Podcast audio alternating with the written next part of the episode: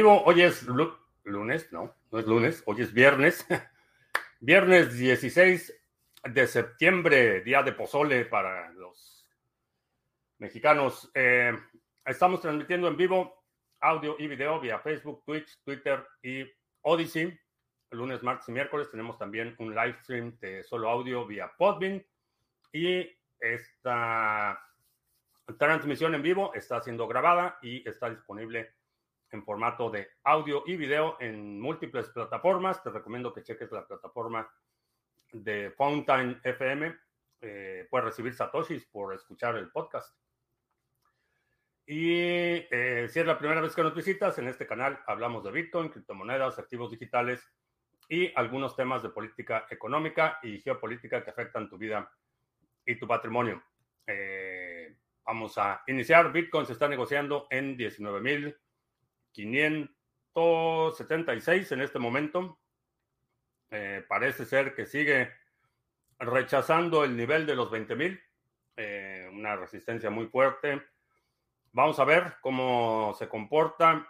Están ya eh, asentándose un poco las agitadas aguas por el merge de Ethereum. Ya mucha gente se está dando cuenta que pues no puede retirar su stake.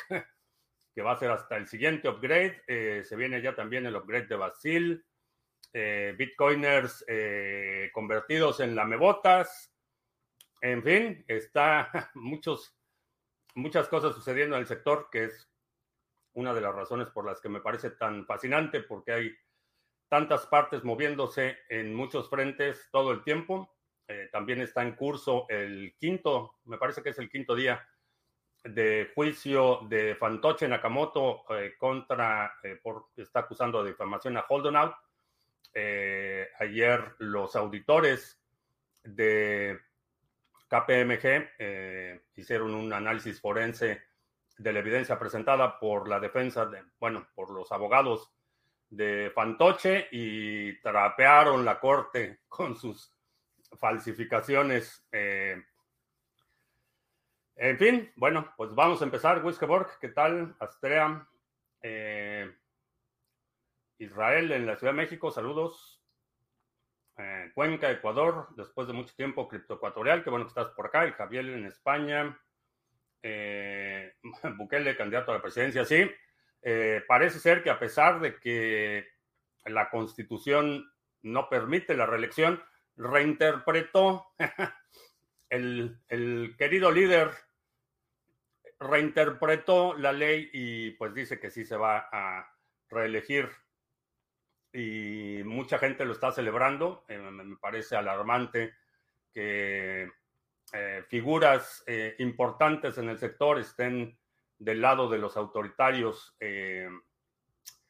no confíes, verifica, no importa qué tan influyente o qué tan simpático o qué tan eh, alineado con algunos ideales. Eh, creo que el, asociarse y el aliarse con autoritarios es un mal síntoma.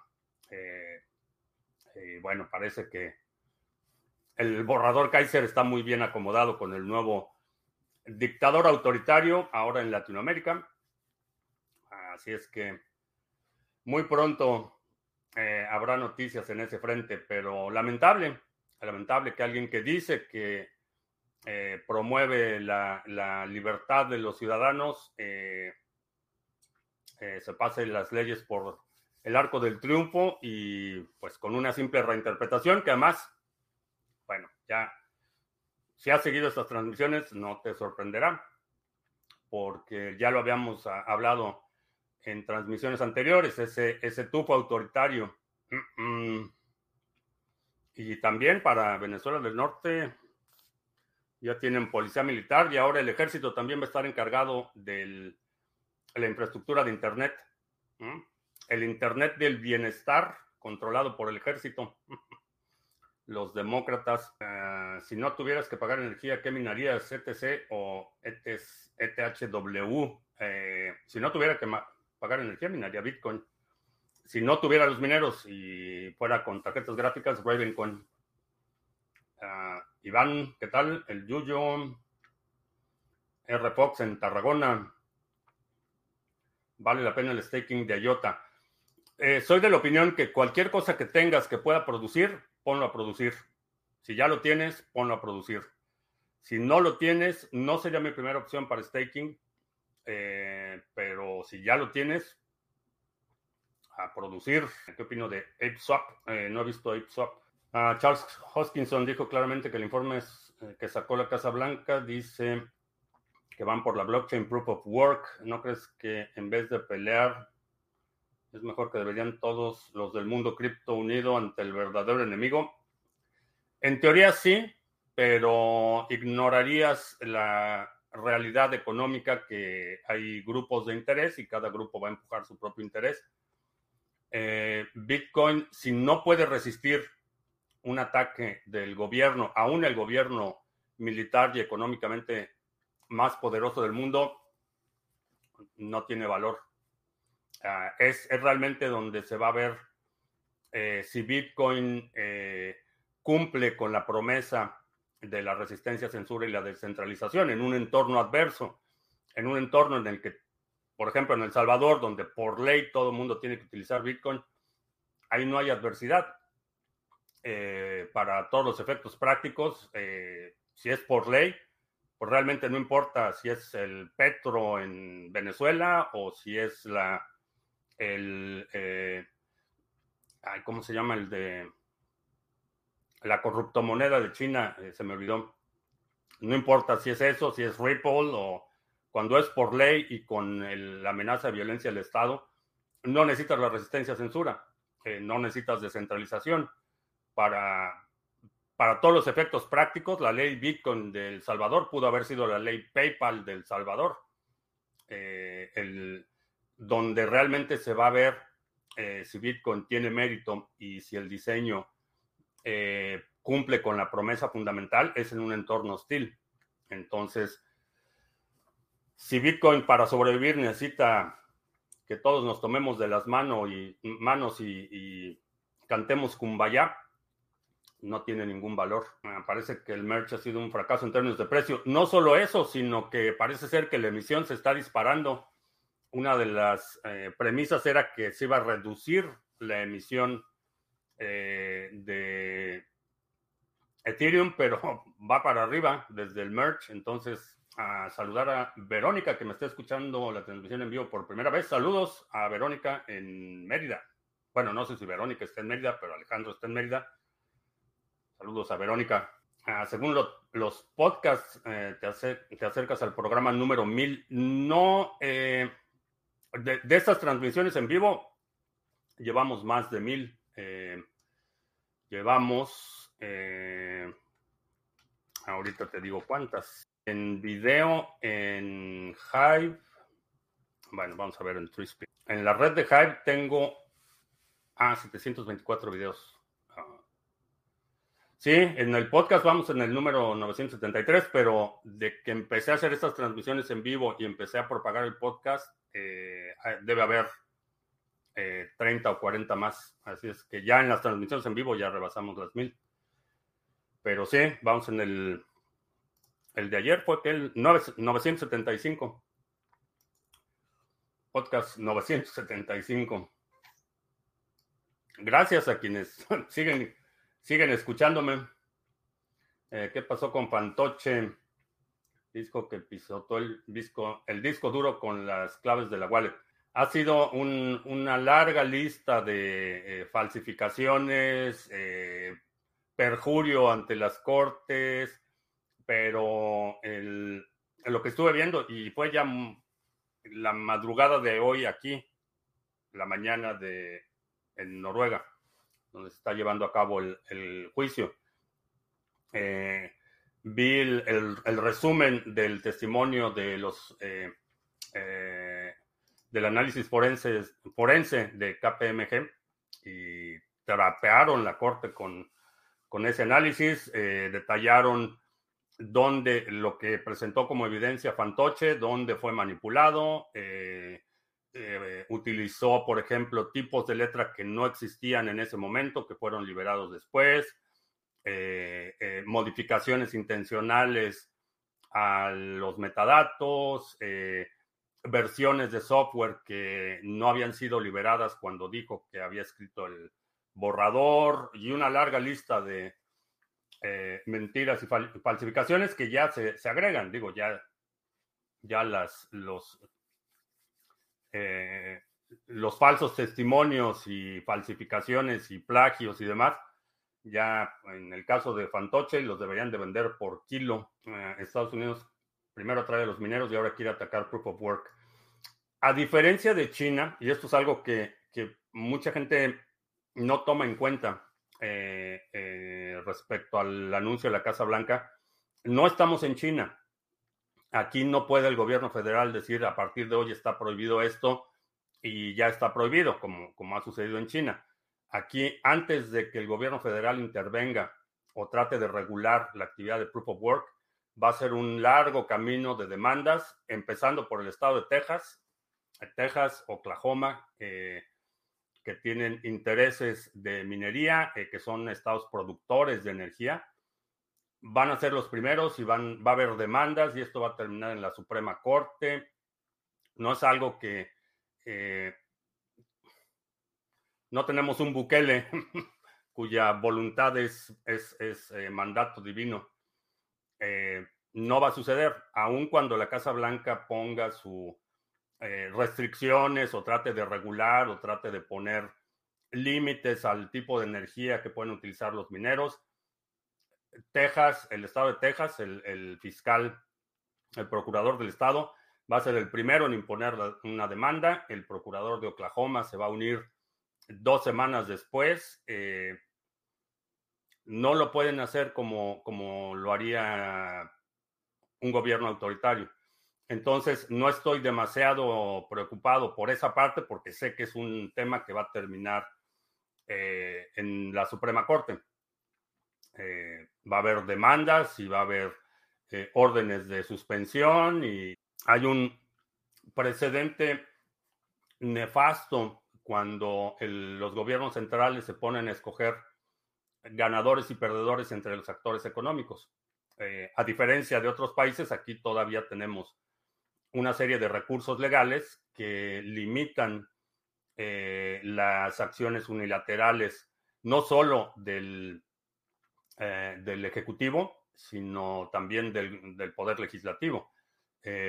uno de los casos, por ejemplo, que estamos viendo ahorita es una acción arbitraria por parte de agencias administrativas que no es, eh, están reinterpretando leyes y acaba de pasar con la, una, eh, una sentencia de la Suprema Corte en contra de la Agencia de Protección Ambiental, que de forma arbitraria, como una medida administrativa, reclasifica eh, cierto compuesto químico como tóxico e impone una serie de, restricciones a, las empresas.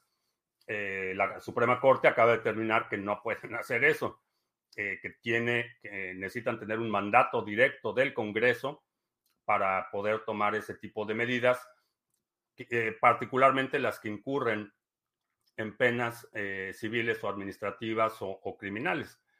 Entonces, ya hay precedentes en, el sistema legal que no van a permitir que de un plumazo eh, el presidente, este o el que sigue o, diez después, vaya, de un plumazo un, presidente pueda prohibir la minería.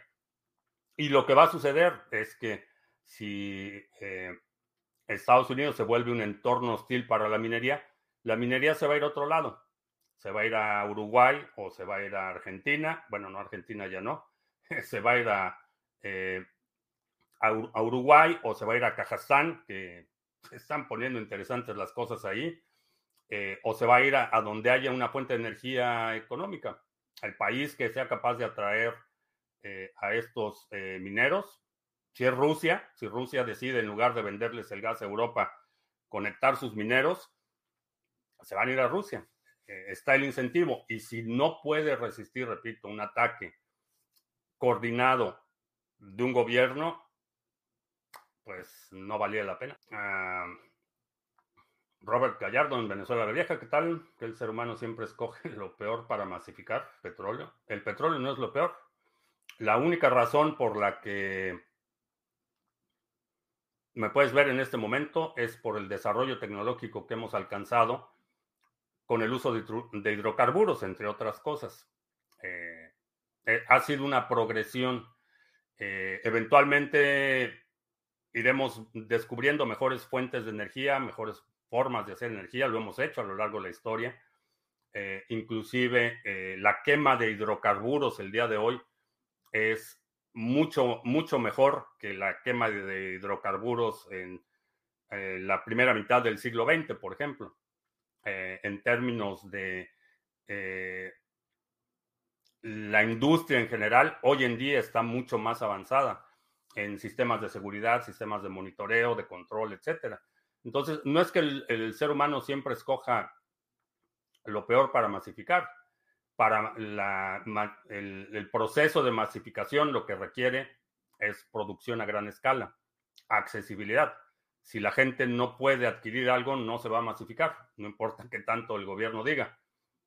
Eh, por eso es que cuando quieren masificar algo, le ponen subsidios, porque al ponerle subsidios lo hacen accesible para la gente. Llámese el caso del maíz aquí en Estados Unidos, por ejemplo, que está altamente subsidiado y es esa razón por la que te encuentras eh, fructosa, fécula de maíz y maíz hasta en los empaques. Uh, criptomigrante, ¿qué tal? Paco Gómez en Sevilla. que si me quiero volver famoso, que compre seguidores. ¿Dónde se pueden seguir los datos sobre el merge o los problemas de la emisión o el aumento de la emisión? Yo lo que he estado viendo son eh, en Twitter eh, varias cuentas que están siguiendo el tema. Eh, no he visto la fuente, no, tengo ahorita. Etherscan supongo que tendrá un enlace. Doctor J10, después de años escuchándote siempre grabado en Evox o Fontan, me conecto en directo por primera vez. Qué bueno que estás por acá. Mucho gusto en conocerte. En Santiago de Compostela, ah, ¿recomiendas algún generador de contraseñas automáticas? Eh, One Password, por ejemplo, es un bueno, eh, uno bueno. NordVPN tiene una suite de herramientas para generar contraseñas. En general, es mejor usar uno que no usar ninguno. Eh, entonces, depende mucho también de cómo esté tu setup, el sistema operativo que tienes en tu computadora, si tienes otros dispositivos, si tienes varios dispositivos. Eso va a depender un poco los requerimientos, que Fantoche también puede viajar al futuro. Ya lo habían cachado con una, en una deposición eh, jurada, había dicho algo sobre un upgrade que, eh, que la interrupción de la red o que una pérdida de datos había, había sido causada por un patch de Windows que no estaba disponible todavía cuando, según él, había sucedido el incidente. Se especula que ADA podría llegar al dólar con Basil. No sé quién lo especula, pero no lo creo. Eh, después de Basil, sí. Con la activación de Basil de forma inmediata, duplicar el precio, eh, no lo creo. al margen de lo que ha pasado con Luna después del orden de arresto, el CEO del, CEO por cierto, si no sabías, eh, las autoridades de Corea del Sur emitieron una orden de arresto en contra del fundador de Luna. Eh, ha empezado a subir ayer y hoy hasta un 30% de precio y un 60% en volumen. No sé, no sé de dónde está viniendo ese volumen. Eh, lo que sí noté es que desde que lo listó FTX se ha incrementado mucho el precio. Mm, me da mala espina, francamente pero eh, no te puedo decir si vender esa posición o, qué hacer, pero mi intuición me dice que hay gato encerrado en ese tema de Luna y en cualquier momento les pueden jalar el tapete. Si el gobierno de Estados Unidos empieza a mandar a bloquear direcciones de Ethereum, pudieran las grandes como Uniswap, Curve o Aave decir que mejor se van a Ethereum o Ethereum Classic. Eh, no, realmente eso no resolvería el problema. Eh, el problema es el modelo de cuenta de Ethereum, en el que todas las transacciones están vinculadas y no hay forma de segmentar actividad que tienes eh, privada de la pública. qué sucederá con Ethereum W y Ethereum Classic. Eh, con Ethereum Classic va a continuar, eh, va más avanzado que Ethereum por las soluciones de segunda capa que ya implementaron desde hace tiempo. Ethereum W, no sé qué va a pasar, no sé hasta cuándo lo vayan a poder mantener. Eh, sé que ya eh, Poloniex había anunciado ya desde hace tiempo que los iban a listar. Me parece que Kraken también listó Ethereum W. Mientras tengan liquidez, creo que pueden continuar con la cadena. Lo que están haciendo es crear un ambiente malo por el cambio climático para que la mayoría de Texas cambien su pensar sobre la minería. Pues bastante difícil, bastante difícil. Si no lo han, no los han podido, digo, no han podido cambiar a los tejanos con esa idea de la Unión Americana. Eh, no es tan fácil porque, contrario a lo que dicen en el discurso, cualquier persona que realmente entiende la dinámica económica del país sabe que las fuentes de energía y los hidrocarburos son de importancia estratégica. Entonces, sí, tienen su, discurso eh, político de dientes para afuera, pero la realidad es que saben que no pueden eh, eh, reemplazar la producción de energía. El control de las fuentes y las rutas de energía son de importancia estratégica. Entonces, sí, por un lado te dicen que es por el ambiente, que Cumbayá y que los arbolitos y demás. La realidad es que es, un mecanismo de control. A, eso se reduce. La, todo lo de la corruptomoneda y la Reserva Federal y el control de las transacciones y la huella de carbono son mecanismos de control, no tienen nada que ver con el medio ambiente. El impacto real es cero, porque como mencionaba ayer, todos los mineros de Ethereum no, no desaparecieron, no se mágicamente evaporaron con el merge. Esas tarjetas gráficas siguen existiendo y esas tarjetas gráficas están consumiendo electricidad haciendo otra cosa, minando Ravencoin, minando Ethereum Classic, minando Ethereum W, eh, rendereando video o están haciendo otra cosa. Ese consumo energético no desapareció por arte de magia de Vitalik. Esas tarjetas no, no desaparecen, alguien las tiene y, y, ese alguien que las tiene las va a poner a hacer algo. O sea que el consumo energético no desapareció. La diferencia es que ahora, en lugar de estar asegurando una red financiera, pues a lo mejor va a haber una oleada de nuevos gamers en Twitch. Pero ese, ese consumo energético no se evapora, vaya. Contrario a lo que mucha gente asume, están a punto de abrir una mega granja en Argentina. Pues ya se les hizo tarde,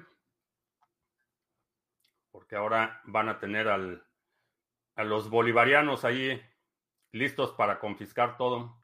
Tocayo en Noruega, saludos. ¿Qué tan posible? A mi parecer es que suban los tipos en vez de 75 a 100. Eh, los tipos de interés no lo sé, es una, es un. La Reserva Federal está entre la espada y la pared. Si suben la tasa de interés, va a empezar. De hecho, ya empezó un problema de desaceleración de muchos de los mercados inmobiliarios. Por ejemplo, están ya con una buena caída en términos de, precios y en, precio, en términos de ventas. Y cuando se empiezan a desacelerar los mercados inmobiliarios, significa que los gobiernos locales empiezan a recibir menos dinero, empieza a haber un declive en la actividad económica general y si suben las tasas de interés van a agravar ese, ese problema. Si no suben las tasas de interés, lo que va a suceder es que va a continuar la inflación. Entonces, están entre la espada y la pared, ya no tienen margen de, de maniobra. ¿Qué pasó con el Bitcoin City o lo del volcán, no sé. No sé en qué van. Uh, Bitwarden está bien para gestionar passwords, dice Robert Gallardo. También por ahí alguien recomienda Whiskeyboard. Recomienda Key Paz. Ah, Samir Dagger 2. Hola. ¿Alguna manera de eliminar las hormigas sin dañar las plantas de cebolla? Eh, para las hormigas, eh, generalmente vinagre eh, diluye en un rociador, diluye una parte de vinagre con 10 partes de agua y generalmente con eso vas a eliminar la mayor parte de plagas. Es la palabra, plagas, es la palabra que estaba buscando.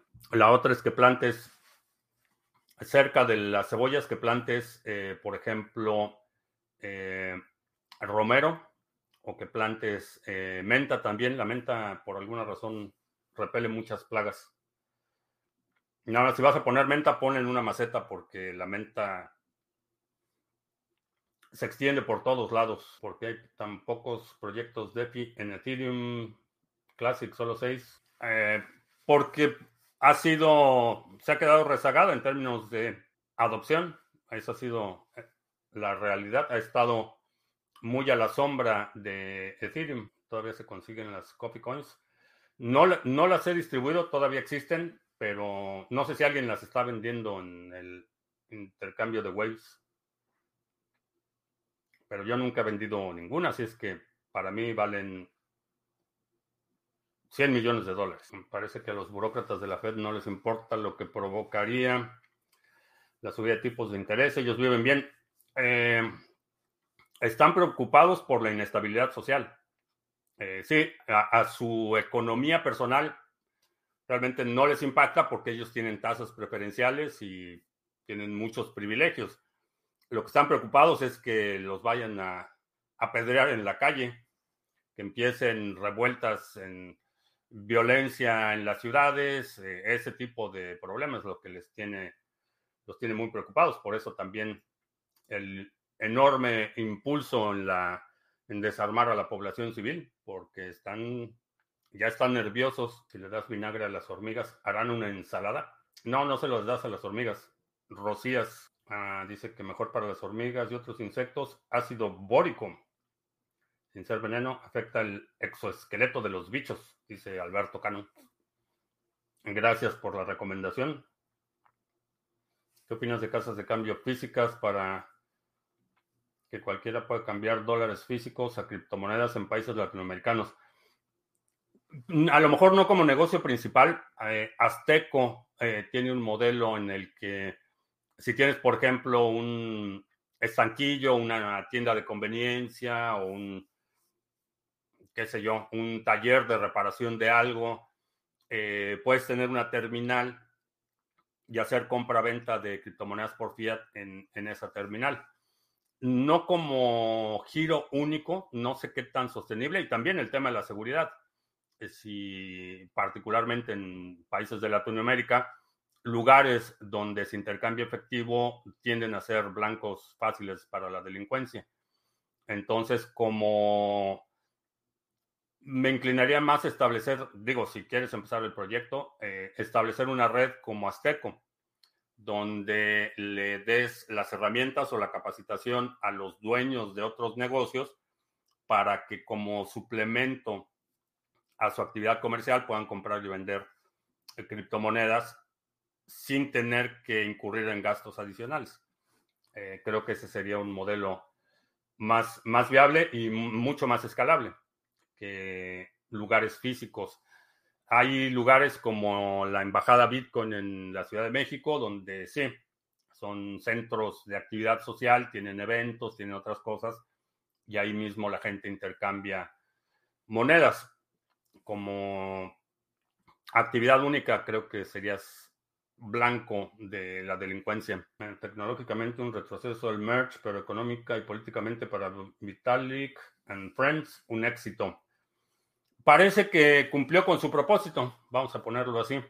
Ya fue celebrado por el Foro Económico Mundial, por ejemplo. Entonces, no sé si los, amigos de mis enemigos son mis enemigos. Para las hormigas hay que esparcir ceniza o mejor polvo de diatomeas. Eh, sí, ese de el polvo de diatomeas lo utilizo en el gallinero, pero más bien como para pulgas, garrapatas y otras cosas. No sabía que funcionaba también para las hormigas. Bueno, saberlo. Quiero empezar a dar cursos online sobre temas que soy experto. ¿Qué herramienta, plataforma telemática económica me recomendarías? Eh, depende de cuál sea tu expertise. Eh, hay algunas que son especializadas, hay otras que son genéricas, pero depende un poco de cuál sea tu, eh, tu expertise. Hay algunas, por ejemplo, Platzi te permite, o como Platzi, ellos te permiten publicar tus cursos y a ti como usuario como proveedor de contenido no te cuesta, no te cuesta mucho o no te cuesta nada en algunos casos. Y la cuestión es que ellos se quedan con un buen porcentaje de los ingresos. O puedes operar tu propia plataforma. El problema es que si cae demasiado Rusia, Occidente, los gobiernos empezarán a hacer abuso del poder, crearán la religión Greenpeace, el bloqueo de la información de Rusia hacia sus ciudadanos es lo mismo que han hecho cuando YouTube y otras plataformas deciden bloquear a RT. Tanto criticar a China por el bloqueo de la información para luego hacer lo mismo. Eh, parecido no es lo mismo, caballero, diría Lelutier. Eh, YouTube es una empresa, eh, no es un gobierno. Todavía Google no tiene un ejército que, o una policía que pueda ir a detenerte porque tienes una opinión adversa. Eh, todavía no sucede. Entonces, es distinto cuando una plataforma como YouTube, como Twitter, como Facebook o cualquier plataforma determina que cierto contenido no se alinea con sus intereses económicos a cuando por decreto un gobierno dice qué es lo que se puede discutir y qué no. Hay una diferencia enorme eh, en ese sentido. Ahora, eh, más allá del problema de que, o, lo que planteas de que si Rusia cae demasiado, los gobiernos de Occidente van a imponer su agenda verde, no lo creo por dos razones. Eh, primero, a Occidente le interesa que Rusia se mantenga estable, que contenga su agenda expansionista, restringirla a, su área de influencia inmediata, pero no le conviene un colapso.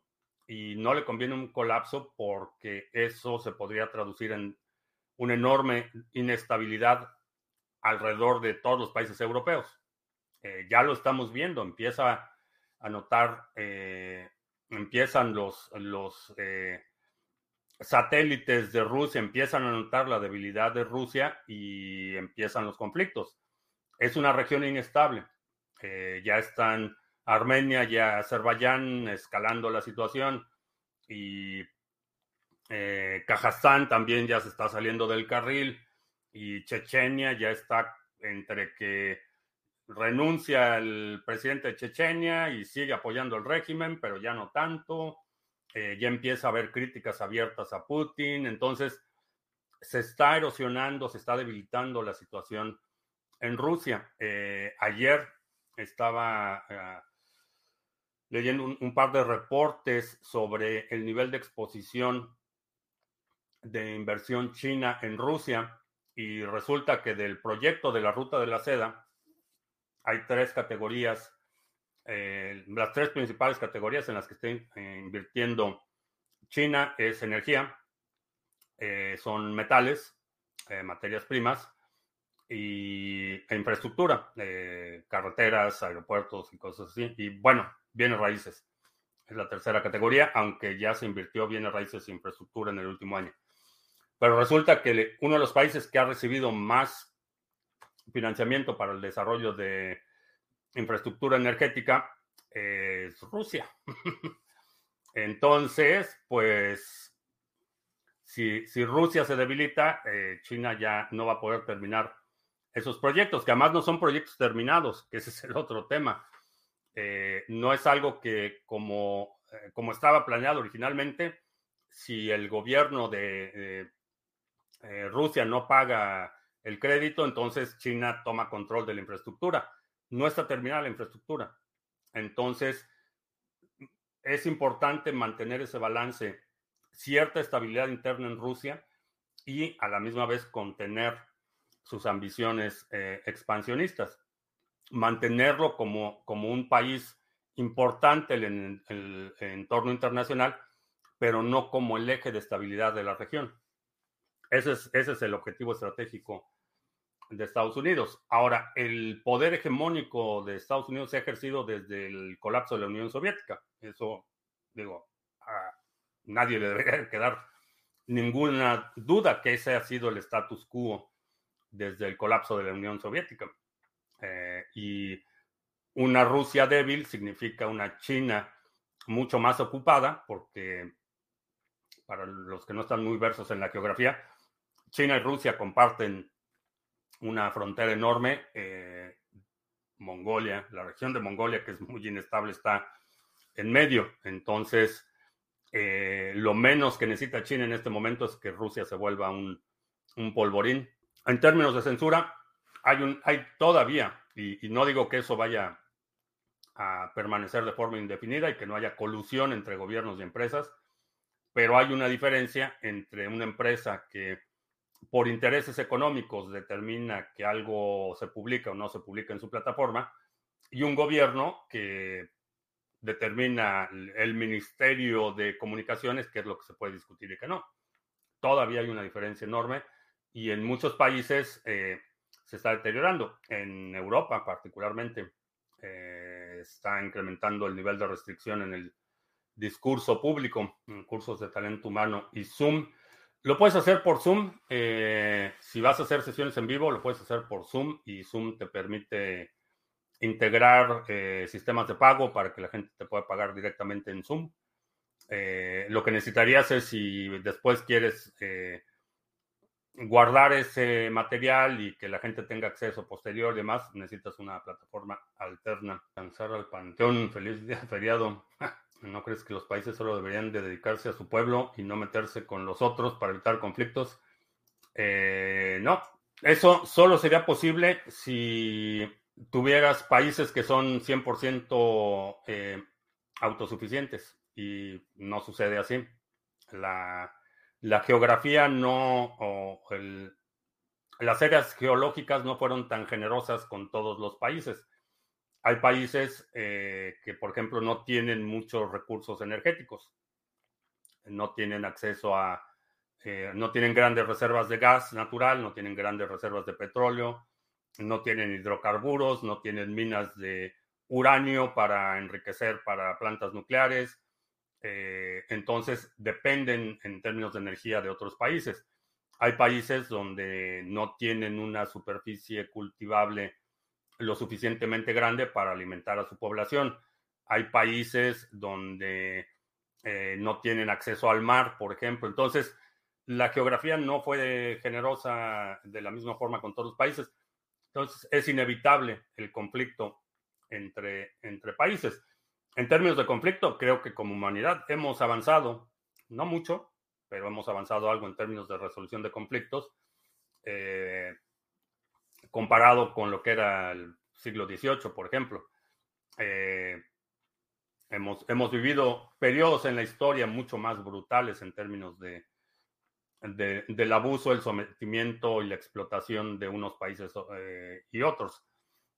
Se ha mejorado un poco la situación, hemos avanzado un poco en ese frente, pero no hay forma. Eh, un país, por ejemplo, como inclusive Suiza, por ejemplo, que no tiene, no tiene realmente una superficie cultivable muy grande, eh, no tiene acceso al mar, Austria no tiene acceso al mar, eh, Japón no puede ser autosuficiente, no tiene eh, todos los recursos que necesita y un montón de países que, que, no tienen o no tienen energía o no tienen muchas materias primas.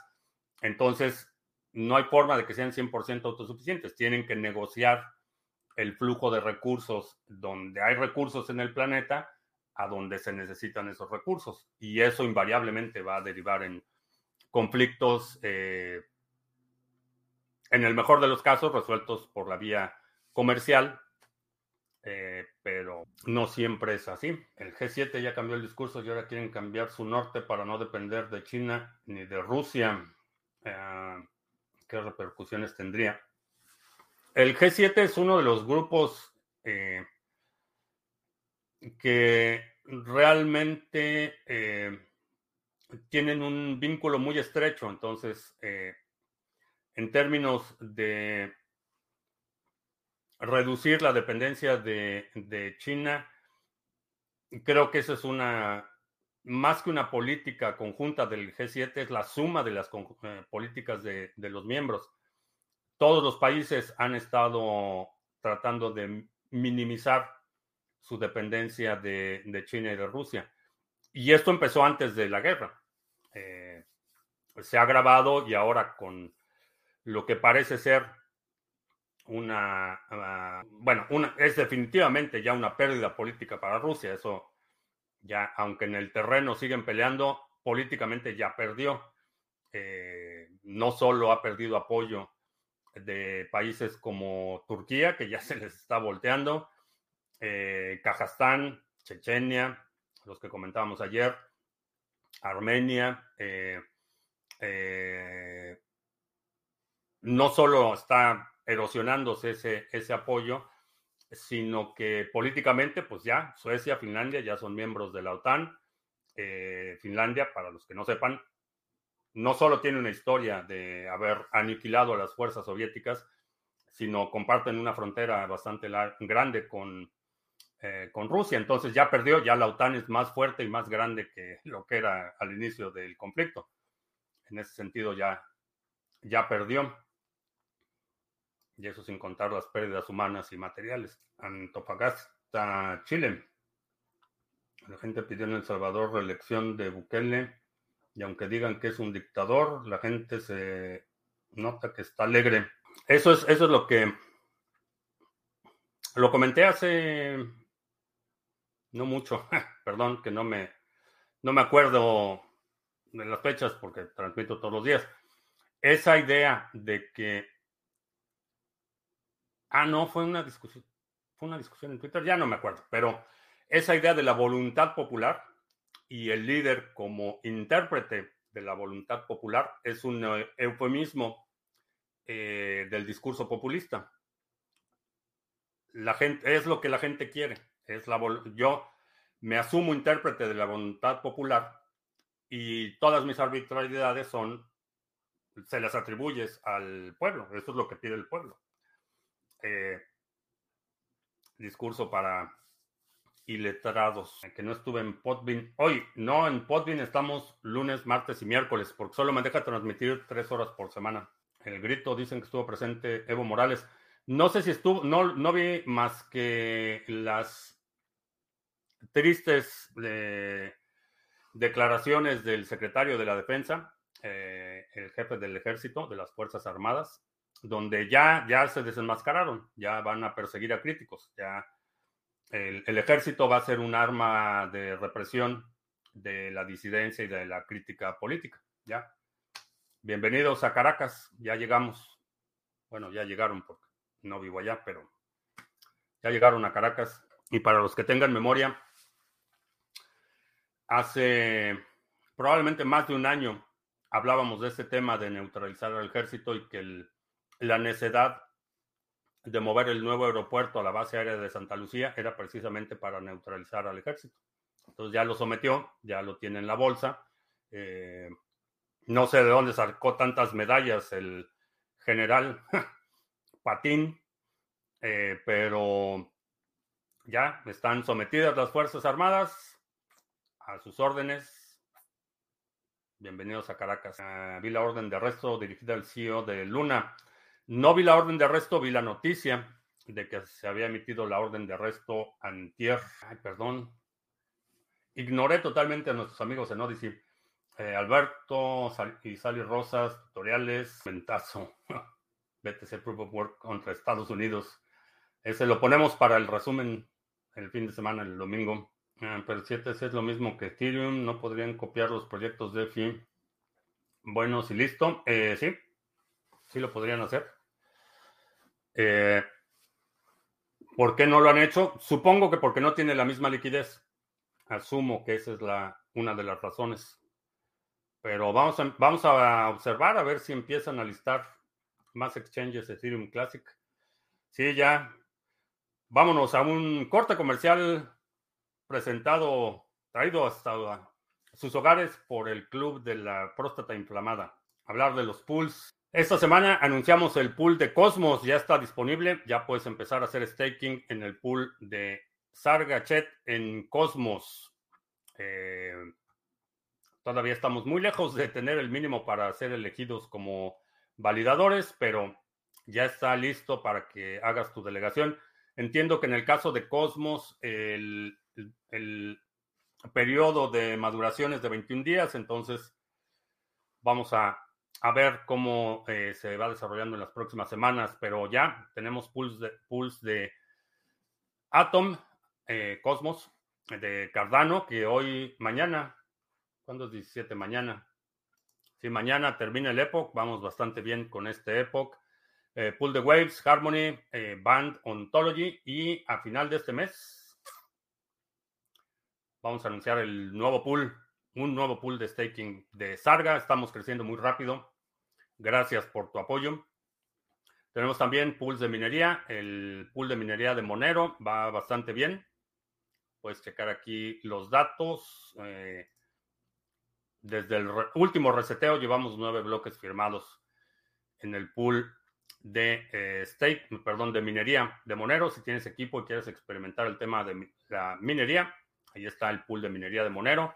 Y los otros proyectos que estamos desarrollando, el eh, OTC Trading Desk, donde puedes cambiar fiat por criptomonedas. También eh, te recuerdo, ya está disponible bajo demanda el seminario de contratos inteligentes que tuvimos la semana pasada. Son dos sesiones.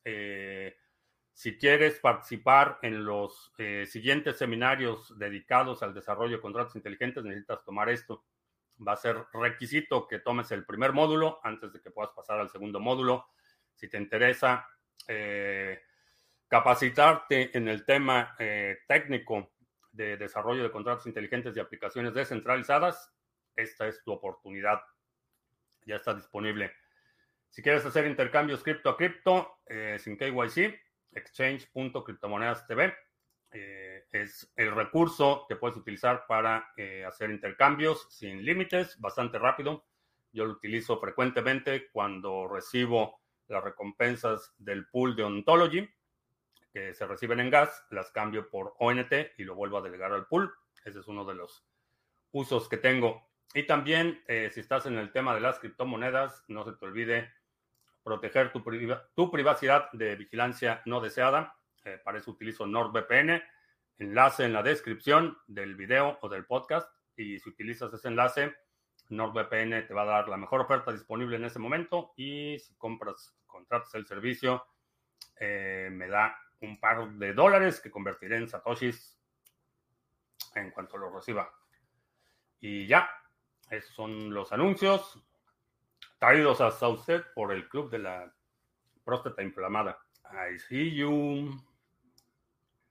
Eh, hagan un pool de tesos. El de tesos no, por dos razones. Primero, porque es el pool el que recibe las recompensas y después las tiene que distribuir a los delegadores. Esa es la razón por la que no hemos hecho el pool de tesos. Eh, no queremos involucrarnos en proyectos en los que el pool tenga custodia de las recompensas de los usuarios. Eh, estamos, privilegiando los pools en los que a nivel de protocolo nosotros ponemos el pool, hacemos la validación, el protocolo calcula las recompensas y las distribuye automáticamente al, al final del periodo. Estamos dándole prioridad a ese tipo de proyectos para no tener el problema de la custodia de que eh, el pool, eh, como operador de un nodo, la seguridad, eh, estás expuesto públicamente, entonces no quiero ponerme en una situación en la que se pierdan fondos de los usuarios, las recompensas, no los fondos principales. Y en términos de, de operación, repito, estamos privilegiando a aquellos que distribuyen automáticamente las recompensas a nivel de protocolo. ¿Realmente crees que Estados Unidos deje que sea como Venezuela, nuestro México? Si tu esperanza es una intervención divina de los, Estados Unidos, lo que va a hacer es cerrar la frontera. Eso es lo que va a suceder. Si la situación se deteriora al punto en el que se vuelve una amenaza militar, entonces sí, pero políticamente, si la situación se, se deteriora mucho, lo que van a hacer es cerrar la frontera. Ahora, tienen de, llegar a ese punto de presión, hay, hay mucho camino. Tienen muchísimas armas para poner presión al, gobierno de eh, Venezuela del Norte. Eh, mencionaba ayer que eh, México exporta petróleo, pero importa gasolina. Y buena parte de la gasolina que importa, la importa a Estados Unidos. Entonces, eh, si le cierran la llave a la importación de gasolina o reducen la importación de gasolina, inmediatamente le ponen presión. Hay otros mecanismos de presión, eh, sanciones, aranceles a productos, etcétera. Económicamente, digo, tienen muchísimas herramientas para ponerle presión al gobierno. Y definitivamente sé que mucha gente en México está pensando eso, que los gringos no van a permitir que nos convirtamos en Venezuela. Pues ya están llegando y los gringos, si, si están esperando la salvación de los gringos, la salvación de los gringos nunca es barata y rara vez es una buena idea. ¿Qué opino de IOS? Es una tomadura de pelo. Eh, en cuanto dejó de, entrar el dinero, eh, Dan Larimer, que tiene un historial, que no, sé, no, he escuchado de él, a ver qué va a lanzar la próxima vez. Tiene un historial de dejar proyectos votados a la mitad. Eh, empezó con... Ya se me olvidó cómo se llamaba. Se me olvidó el nombre del proyecto, pero empezó con un, un proyecto, NetShares o algo así se llamaba. Eh, empezó con un proyecto, lo dejó votado a la mitad, después se fue Steam, lo dejó votado a la mitad, eh, después se fue a iOS, lo dejó botado a la mitad. Entonces, iOS ha sido una tomadura de pelo, igual que Tron, sus propios problemas internos. Sí, eh, no, solo, no solo eso, sino que eh, no tiene no tiene tanto interés en América Latina como hace un par de décadas. Simplemente sigue siendo una zona estratégica para la seguridad de Estados Unidos, pero hasta que no llegue al punto de ser una amenaza para su seguridad, eh, van a seguir imponiendo sanciones y haciendo denuncias en foros internacionales, pero no, no va a haber una intervención directa. Y si estás en Venezuela del Norte, Bitcoin, balas, bolillos, botica, biblioteca y tu pasaporte vigente una intervención de Estados Unidos a México vendría con altos costos, ¿valdría la pena? Depende del nivel de intervención, pero cuando Estados Unidos interviene en un país, nunca, nunca salen bien las cosas para el país. No es para beneficio del país, eso que quede claro. Eh, Estados Unidos nunca ha sido eh, hermana de la caridad. Cuando ha intervenido, pregúntenle a los chilenos que apenas el 11 de septiembre celebraron, eh, bueno, no celebraron, conmemoraron, perdón, no es una celebración, es una conmemoración del asesinato de Salvador Allende. Un movimiento orquestado, una desestabilización del régimen orquestado por la CIA eh, que impuso a Pinochet en colusión con la cúpula militar del país. Entonces, las intervenciones de Estados Unidos nunca son para beneficio de los intervenidos. Eso, eso sí que quede claro. Ya Estados Unidos se dio cuenta que todos los países de América Latina están en el régimen de izquierda y solo sufrirá el, y sufrirá el pueblo. Eso de las cinco veces tu libertad. A diferencia de la política eh,